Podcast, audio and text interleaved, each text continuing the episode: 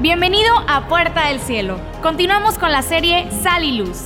El domingo pasado aprendimos a cómo ser esa iglesia sin mancha que trae salvación e ilumina nuestra nación. Hoy tenemos una visita muy especial que traerá un mensaje retador para nuestras vidas. Y será un parteaguas para comenzar este nuevo tiempo en el que seremos sal y luz. Recibamos con un fuerte aplauso al apóstol Daniel Zoraire quien nos trae la palabra de Dios. Buenos días. Qué privilegio tan extraordinario eh, ver todo lo que Dios está haciendo entre ustedes. Le, le he pedido permiso al apóstol para predicar un mensaje que él ha predicado en Argentina, el Dios de las crisis. Cuando nosotros vamos construyendo los proyectos del Señor, es diferente bendecir que edificar. Cualquiera te puede bendecir. Cualquier persona que se convierta puede con su testimonio bendecirnos, pero edificarnos es solamente de apóstoles, profetas y maestros. Es una cuestión de una construcción gradual de nuestro destino. Y lo que voy a hablarles en esta hora le agradezco al apóstol que me ha permitido compartir el Dios de las crisis. Diga conmigo, el Dios de las crisis. Vamos, díganlo de nuevo, por favor, el Dios de las crisis. Vamos a ir al libro de Santiago, capítulo 5, verso 17, para poder meternos en este mensaje y poder de alguna manera entender algunos conceptos que son muy claves de las crisis. Dice la palabra del Señor, Santiago 5, 17 cuando uno está pasando momentos difíciles, a veces creemos que necesitamos ser superhombres o supermujeres para pasar los momentos difíciles. Pero dice aquí, Elías era un hombre sujeto a pasiones semejantes a las nuestras y oró fervientemente para que no lloviese y no llovió sobre la tierra por tres años y seis meses. Levante su mano derecha y diga conmigo, Padre eterno la unción de Elías para enfrentar las crisis y salir de ellas sea manifestada poderosamente. Que podamos conocer al Dios de las crisis. Te invocamos en este mediodía y declaramos que lo mejor está empezando a manifestarse. Te celebramos con este aplauso en el nombre de Jesús. Amén y amén. Dice la gente que entiende que la crisis es una situación grave, pero también es una situación decisiva. ¿Por qué es grave y por qué es decisiva una crisis? Porque pone en peligro el desarrollo del destino de un proceso en el ser humano. Quiero hablarle a usted que está pasando crisis que está pasando momentos difíciles, graves, a veces las crisis son inesperadas. ¿Por qué son situaciones peligrosas? Porque pueden afectar el desarrollo del proceso de crecimiento que tenemos nosotros en cada uno de nuestros anhelos personales que estamos tratando de establecer en nuestra tierra. Ahora los estudiosos dicen que hay básicamente para todos los seres humanos cuatro tipos de crisis básicas. Dígale al que está al lado cuatro tipos de crisis. La primera es la crisis biográfica, donde la persona nunca se ha conectado con su historia, no sabe quién es, ni sabe de a dónde va a llegar o va a ir. Las crisis biográficas son las crisis que vienen a tu vida para que vos hagas un balance de dónde has venido, para que evalúes tus prioridades y para que definas a dónde vas a llegar. Voy a decirlo de nuevo, hay cuatro crisis básicas momentos difíciles, momentos graves que ponen en peligro el desarrollo de lo que es el destino del ser humano. Y la primera es la crisis biográfica, porque usted debe conectarse con su pasado para saber a dónde va a llegar en su futuro. Y debe hacer un cambio de prioridades. La crisis biográfica llega a la persona para que se detenga, para que se evalúe, para que se conecte con lo que debe hacer con su destino. Hay una segunda tipo de crisis, que es la crisis temporal. La falta de tiempo se ha vuelto en algo cultural. ¿Quiénes de los que están en este lugar no tienen crisis temporales o crisis del tiempo. Porque ¿qué hace la crisis temporal o la crisis del tiempo?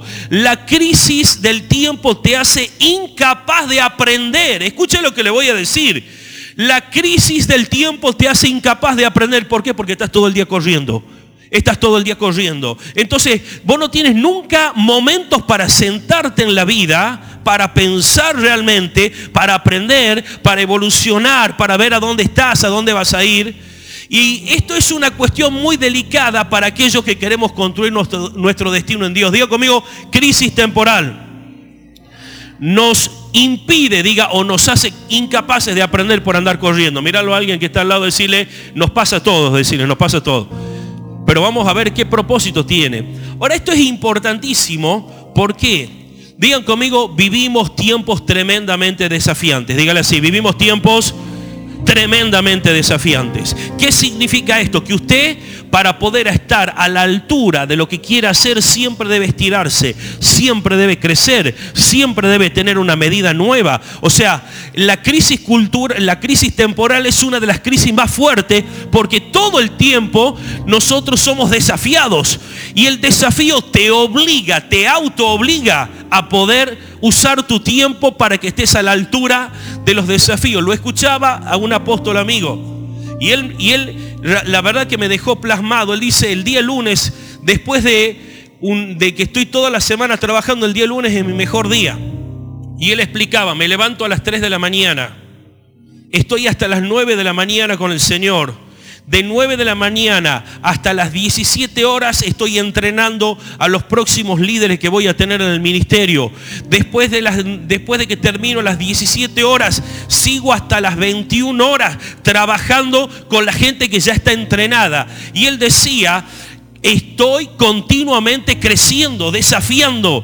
Por eso el apóstol decía, enséñanos a contar nuestros días de tal modo que traigamos a nuestro corazón sabiduría. Dígale al Padre, Padre, diga así por favor, Padre, enséñame a contar los días. Diga conmigo, cada vez me acerco más al final. Diga conmigo, debo aprender a contar mis días de tal manera que traiga a mi corazón sabiduría.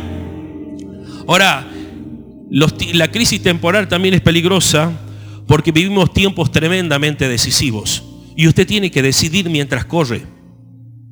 No es lo mismo decidir mientras tengo tiempo para pensar que decidir mientras estoy corriendo. Continuamente son y esto es yo lo yo lo asocio al deporte donde hay partidos decisivos que nos van a posicionar en el campeonato. Si usted no juega bien ese partido, puede ser el partido del campeonato. Entonces son tiempos tremendamente decisivos. Si yo en medio de este correr no he aprendido de lo que Dios quiere hablarme de las crisis, no voy a poder estar ganando ese juego. Pero digan conmigo, en esta hora he venido a determinar, diga así, dígalo de nuevo, he venido a determinar que la crisis temporal será superada Diga, tomaré las mejores decisiones. Ganaré los juegos. Diga, el campeonato será nuestro. Dele un aplauso al Señor. Vamos a tener tiempo extraordinario. Y hablando también de las crisis temporales, vivimos días tremendamente acelerados. Yo he salido hace dos meses de Argentina, la verdad me parecía una eternidad. Ya estoy volviendo el día miércoles, estoy en Argentina. El martes a la, a las 11.30 pm. Ya estoy en Argentina. Entonces, por eso decía el salmista, enséñanos a contar nuestros días, de modo que traigamos a nuestro corazón sabiduría. Algunos de ustedes tienen crisis temporal, crisis del tiempo. ¿Qué estás haciendo con la crisis temporal? Pero voy a decirle un tercer tipo de crisis, la crisis del no lugar. Esta crisis es tremenda, diga conmigo, la crisis del no lugar. Esa crisis son los espacios de nuestra vida donde no tenemos identidad y donde no tenemos historia. Nos sentimos solos, que no pertenecemos a ningún lado, a ninguna parte. Qué momentos difíciles donde yo no me siento parte de puerta, no me siento parte de la otra iglesia, no me siento parte de esta familia. Diga conmigo la crisis del no lugar. Pero en esta hora usted debe determinar, aunque no lo sienta, usted debe determinar, aunque no lo esté percibiendo, digan conmigo, he determinado que esta es mi iglesia, que este es mi ministerio, que este es mi lugar. Diga conmigo, lo mejor que Dios ha preparado para mí es este espacio. Diga conmigo, no estoy resignando este lugar.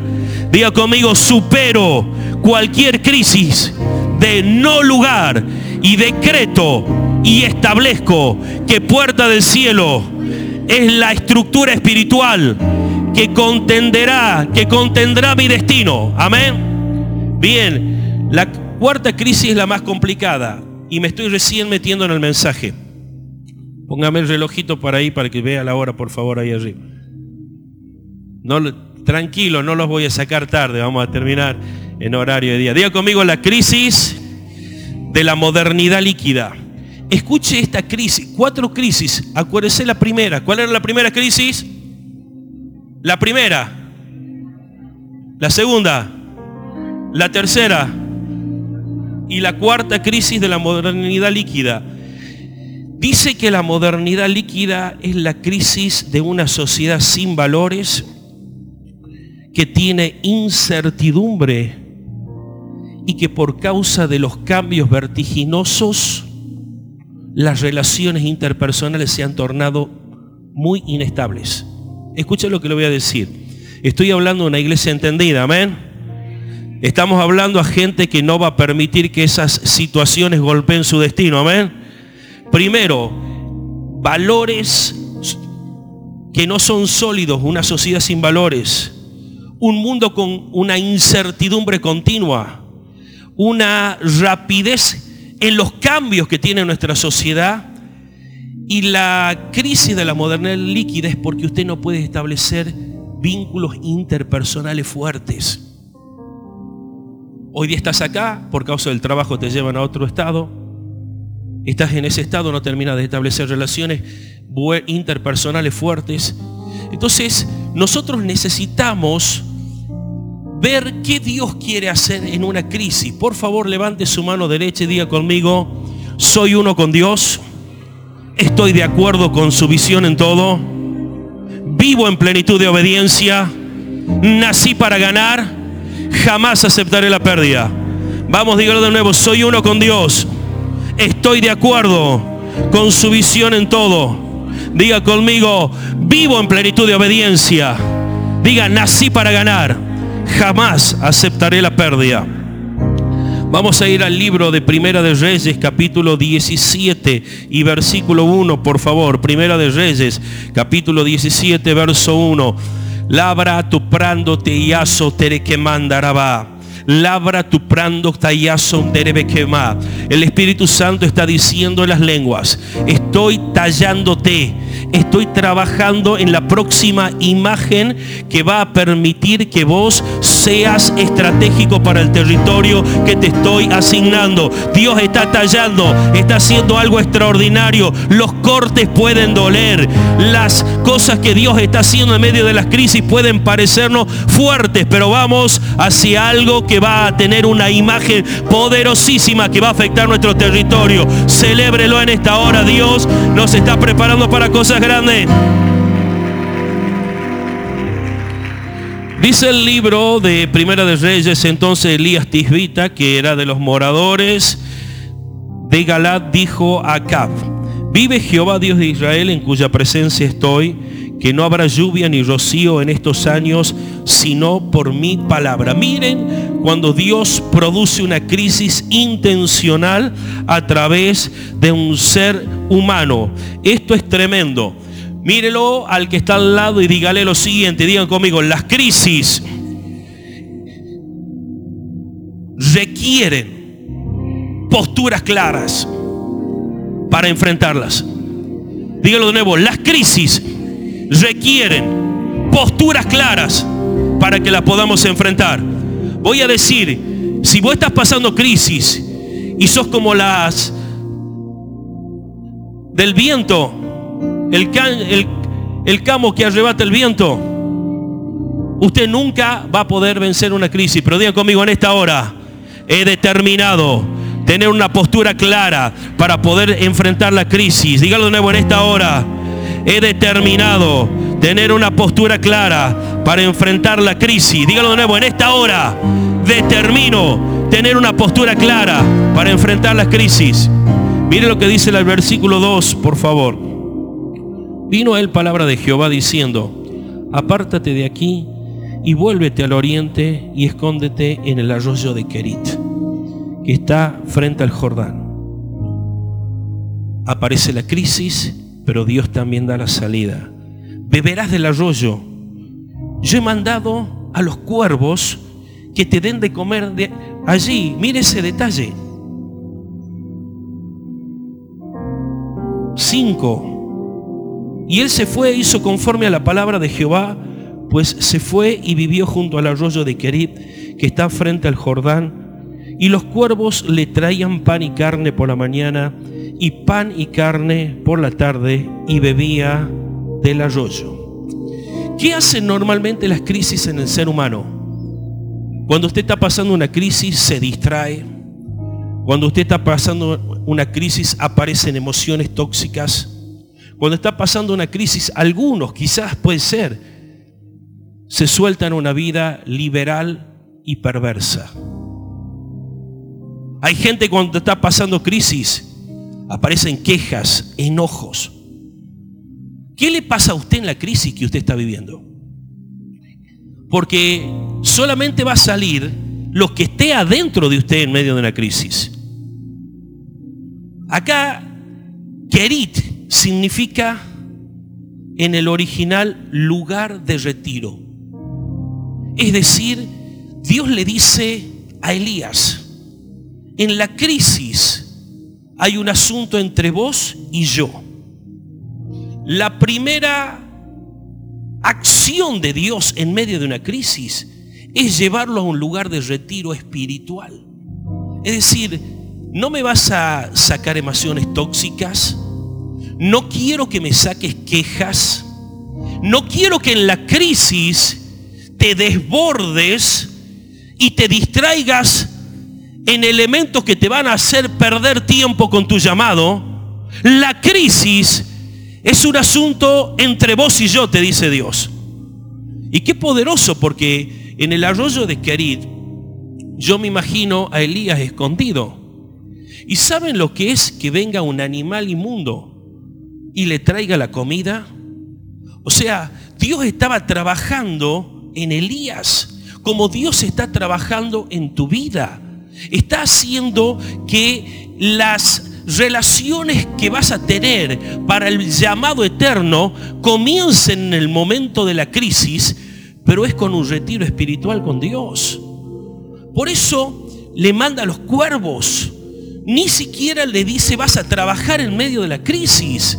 Le está diciendo, ¿tenés agua del arroyo? El, el elemento para poder darle la nutrición necesaria y te voy a mandar animales inmundos para que te puedan alimentar. ¿Sabe que en la crisis Dios le está rompiendo los paradigmas mentales a Elías? ¿Qué hace una crisis? Te va a hacer cambiar la manera de ver la vida. Te vas, porque acá lo que está Dios haciendo en medio de la crisis es reconfigurando cómo veía la vida Elías. Yo tengo, nosotros tenemos en Argentina un matrimonio de pastores y este matrimonio de pastores estuvo viviendo un tiempo en los Estados Unidos, en Charlotte, junto con el apóstol Marcelino. Y la misionera que se llama Janet, ella cuenta que pasaron un momento de crisis económica muy fuerte, muy fuerte. Llegó un momento, la nevera se vació, el billete se terminó, los hijos eran pequeños, 8 y 10 años. Después tenía los varoncitos, después tenía dos nenitas, que eran más grandes, dos señoritas. Y los muchachitos, no sé si usted tiene muchachitos con hambre. Vio que los varoncitos parecen, devoran los varones. Dice, mamá queremos comer, mamá queremos comer, mamá queremos comer. en la crisis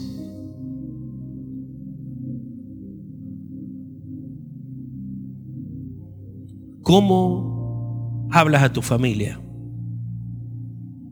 ¿Qué le dices a tus hijos?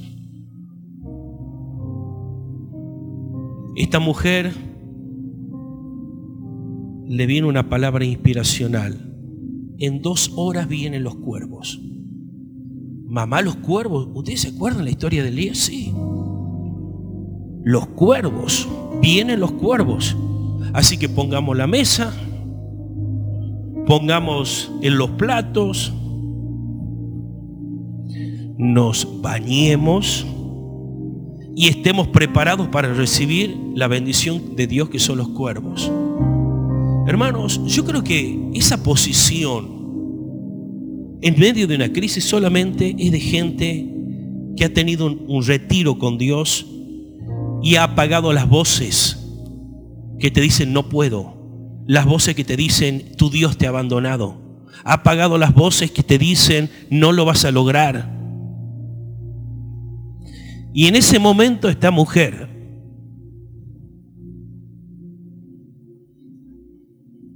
le dijo, reaccionó después de darle la palabra a sus hijos.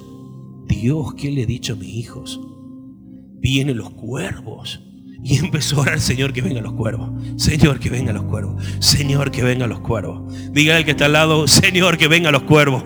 Vamos, vamos, empieza a decir, Señor, que vengan los cuervos. Que vengan los cuervos, que vengan los cuervos. Cuando pasó la hora y 40 minutos, faltaban 20 minutos. Los muchachos, mamá, ya es la hora, ya vienen los cuervos. ¿Qué hacemos? Bueno, vamos a agradecerle al Señor. Le vamos a agradecer a Dios. Lo sentó en la mesa. Gracias, Padre, por los cuervos. Y la madre alargaba la, oración. Estuvieron orando, ya faltaban 20 minutos. Estuvieron orando 5, 10, 15. A los 20 minutos, a las horas, golpean la puerta. Y los chicos dicen, mamá, ¿Qué? Los cuervos. Fueron a abrir las puertas y eran tres morenos, negros como cuervos.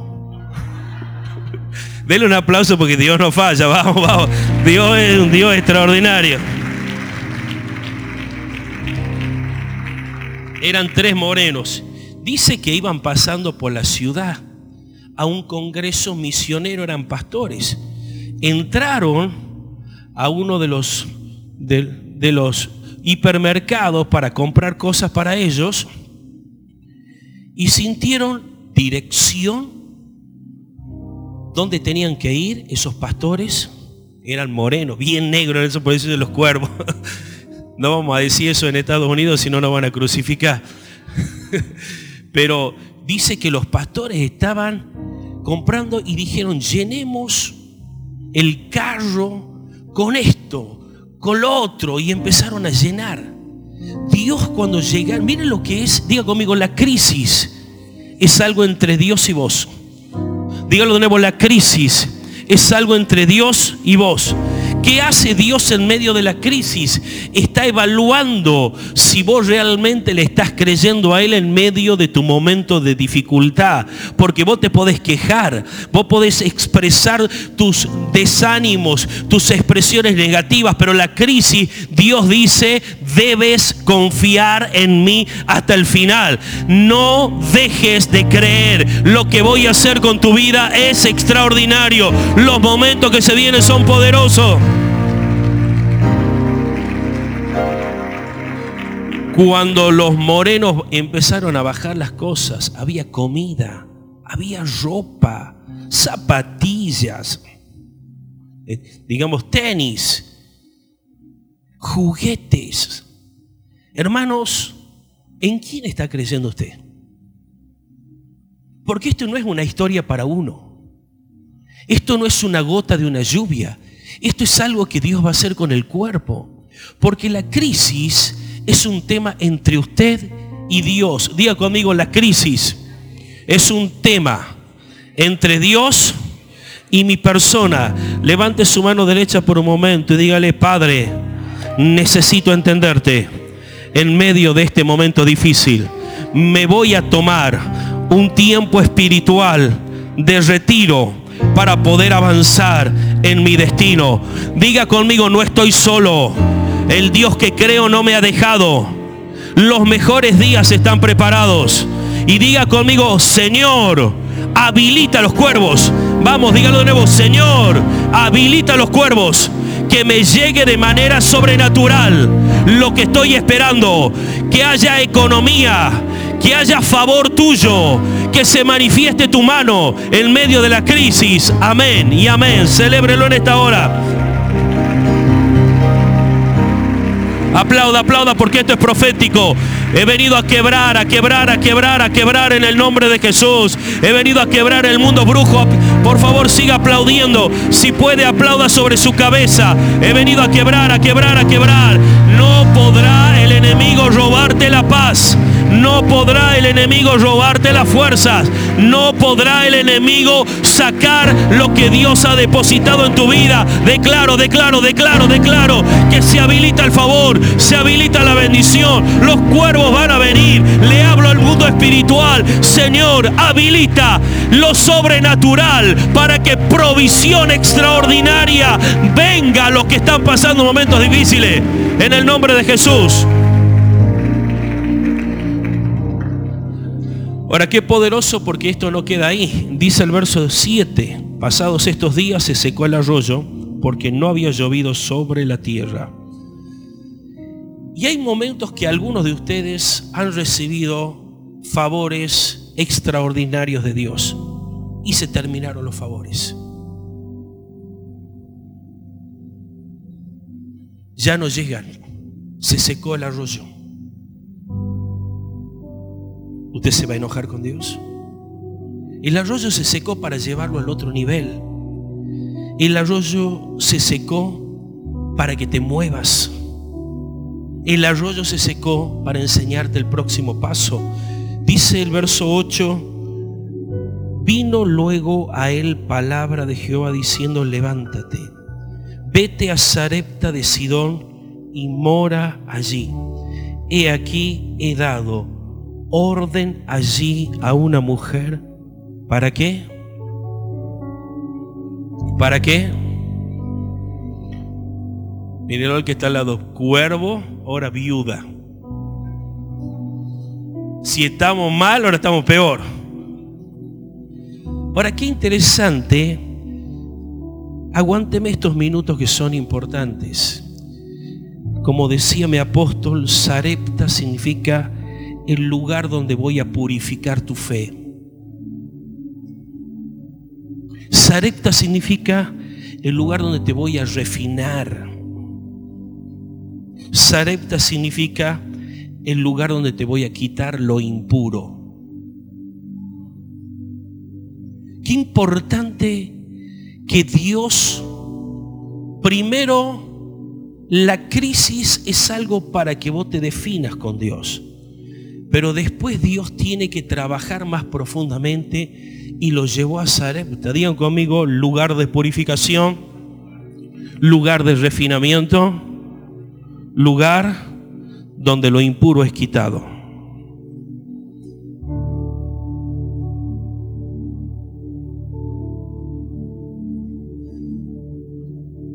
Elías no se daba cuenta todavía él estaba en crisis. Escuche lo que le voy a decir. Pero su crisis iba a ser el puente para resolver el conflicto de alguien que está peor que él. Escuche lo que le digo. Elías estaba en crisis, pero su crisis iba a ser el puente, el trampolín, para que él resuelva el problema de alguien que estaba peor que él. Hay momentos donde vos estás realmente mal. Se te secó el arroyo, se te secó la finanza, se te secó el favor de Dios y Dios te lleva a un lugar que es tan peor que vos. Dios abre tus ojos Y te tiene que purificar para que se vaya el egoísmo y el individualismo que tenemos los cristianos que nos impide servir a Dios. Entonces Dios tiene que llevarte a un lugar para que veas algo peor a lo que vos estás. Por eso Dios secó y lo movilizó a un territorio diferente para que Elías pueda ver a alguien que estaba peor que él y que él debería ser el puente para ayudarlo. Y ahí empieza Dios a activar una nueva medida en varias dimensiones con Elías. Mire lo que dice el verso 9, por favor vamos a ponerlo al verso 9 para que lo veamos aquí en pantalla. Dice, levántate, vete a Zarepta de Sidón, y aquí yo he dado allí, orden allí a una mujer viuda que te sustente, verso 10. Entonces él se levantó y se fue a Zarepta, y cuando llegó a la puerta de la ciudad de aquí una mujer viuda que estaba allí recogiendo leña. Y él la llamó y le dijo, te ruego que me traigas un poco de agua en un vaso para que beba. El versículo siguiente, por favor. Y yendo ella para traérsela, él la volvió a llamar y le dijo, te ruego también que me traigas un bocado de pan. El versículo siguiente, en la mano. Y ella respondió, vive Jehová tu Dios que no tengo pan cocido, solamente un puñado de harina tengo en la tinaja.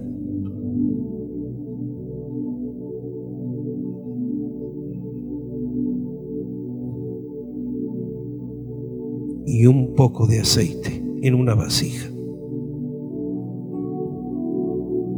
Ahora recogía dos leños para entrar prepararlo para mí, para mi hijo, para que lo comamos y nos dejemos morir.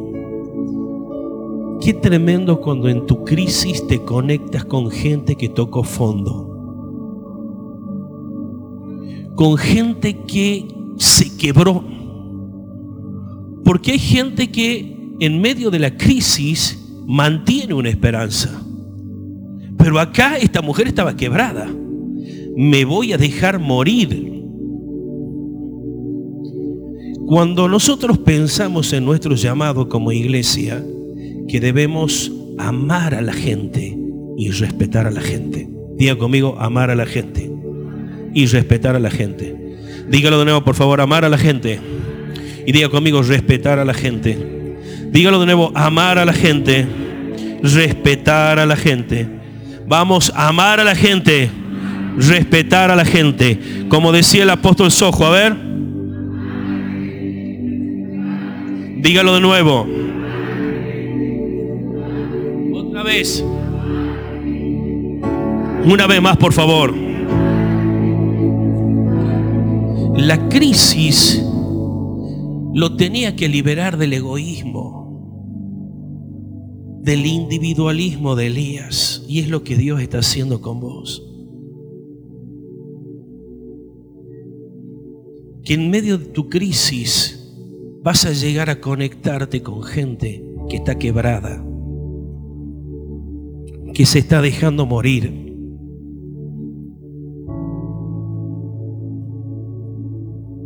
que no tiene esperanza. Elías puesto en una encrucijada, él pensando en cómo comer.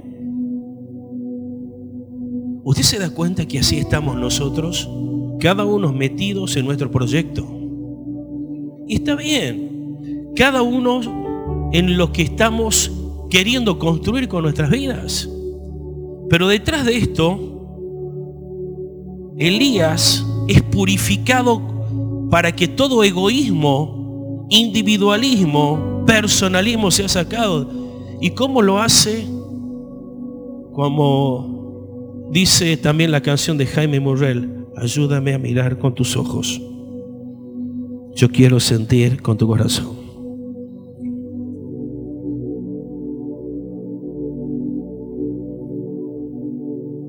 La dureza de Elías se partió. La el corazón insensible empezó a ser cambiado. ¿Hace cuánto que usted no llora por alguien que está mal? ¿Hace cuánto que usted solo piensa en billete, en proyecto personal? Está bien. Anhelamos avanzar en la vida. Pero eso va endureciendo el corazón. Va poniendo escamas de egoísmo. Cuando nuestra misión realmente es alumbrar en medio de la sociedad que está destruida. Dios te va a llevar en tu crisis a conectarte con una poderosa posibilidad de traerle esperanza a alguien que no podría tener otra oportunidad. Recuerdo hace tres años atrás, tomando con un médico que es parte de nuestra iglesia un café, el Señor me dice, alguien cercano a su entorno de trabajo se está por suicidar. Yo le comento, le digo a alguien que está cerca tuyo se está por suicidar. Y él dijo, ¿quién? Como diciendo, una carga para mí. Me voy a tener que ocupar de alguien que esté mal. Yo estoy en la mía, estoy haciendo billetes, estoy haciendo plata, me va bien. Yo lo miré con, diga conmigo, el amor cubre. Yo digo, este es un pobre hombre. No, no vale la pena que le hable si yo lo confrontaba, digo, este es un pobre hombre. A las dos semanas se suicidó un compañero de él. El día que estemos delante del Señor, pase el nombre de él. ¿Usted se acuerda, muchacho? Le va a decir el padre. Estaba tomando un café con mi apóstol.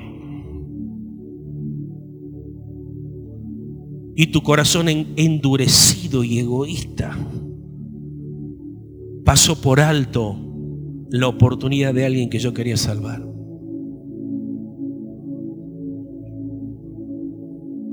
Quiero preguntarle a usted, ¿usted podrá en medio de su crisis, en medio de su dolor, ser un puente para alguien que está peor que usted? ¿Usted se animará en estos días, cuando el apóstol disponga de noviembre, diciembre, de llegar a esas casas, a esas familias, a esos amigos que no tienen esperanza y traerle un mensaje que es el mensaje de salvación que los va a cambiar. Quizás Dios en medio de tu crisis te ha hecho que, valgas, que caigas tan bajo en tu dolor, pero es solamente la excusa para hacer que lo extraordinario de su amor se manifieste en tu vida a través de la obra que vas a hacer. Den un aplauso a nuestro Dios, por favor. Espíritu Santo. ¿La conoce? Ayúdame a mirar con tus ojos para que la podamos cantar, la de Jaime Murrell. Si la conoce, la prepara los músicos, que es importante. Mire lo que dice el verso 13 lo primero que fue depurado Elías fue en el egoísmo. Diga conmigo, depurado en el egoísmo.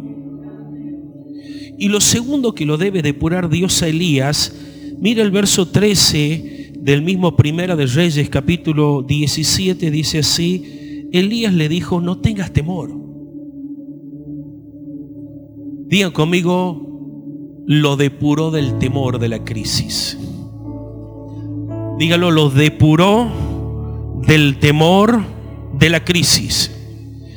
Dice, haz como has dicho, pero hazme a mí primero de ello una pequeña torta cocida debajo de la ceniza y tráemela y después harás para ti y para tu hijo. Son los últimos minutos de esta prédica.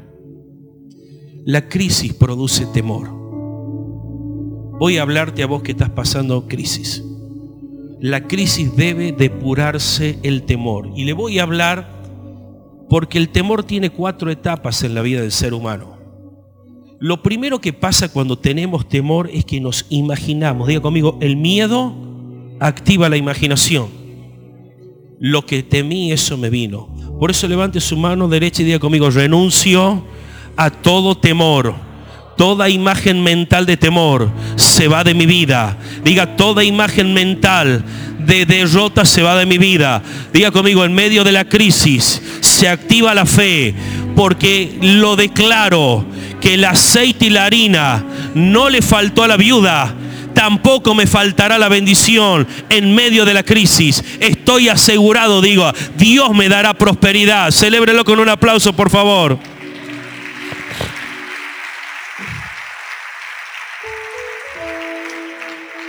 Me da 10 minutitos más, mi apóstol, 10 minutitos más. Lo primero que hace el temor es genera imágenes. Hermana, hermano, lo diga, genera imágenes. Dígale, genera imágenes. Lo segundo, el temor, el cerebro se conecta con el cuerpo y empiezan las crisis del pánico, taquicardia, sudoración, palpitación siento, siento, siento que me va a ir mal hoy día. Se activa el alma para destruir el llamado eterno. La tercera etapa, el temor te paraliza, te bloquea. Yo puedo percibir que acá hay gente que va a romper el bloqueo mental que ha producido el temor de la crisis. El temor no te va a bloquear más. Dios va a traer ideas extraordinarias para que puedas gobernar tu crisis y puedas tener una estrategia para salir adelante. Yo lo estoy creyendo. Los bloqueos mentales se van. El Dios de los cielos va a traer ideas extraordinarias para que podamos gobernar los ambientes.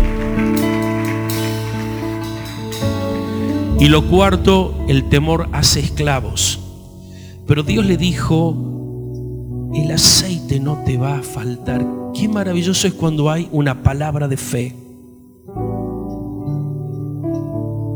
Usted porta en medio de su crisis una palabra de fe para destrabar a otros. Abra su boca, abra su boca por un momento y declare palabra de fe. Diga conmigo, bendigo la economía, bendigo la salud, bendigo lo que Dios me ha preparado. Estoy activando mi fe. En medio de la crisis hay palabra de fe para desbloquear, hay palabras de fe para activar, hay palabras de fe que van a mover la economía de gente que está peor que yo. Estoy declarando en el nombre de Jesús que en medio de la crisis nadie nos podrá frenar ni detener. Gracias por escuchar hasta el final. Te esperamos en el siguiente podcast. Síguenos en nuestras redes sociales, Facebook, Twitter e Instagram como arroba Puerta Cielo.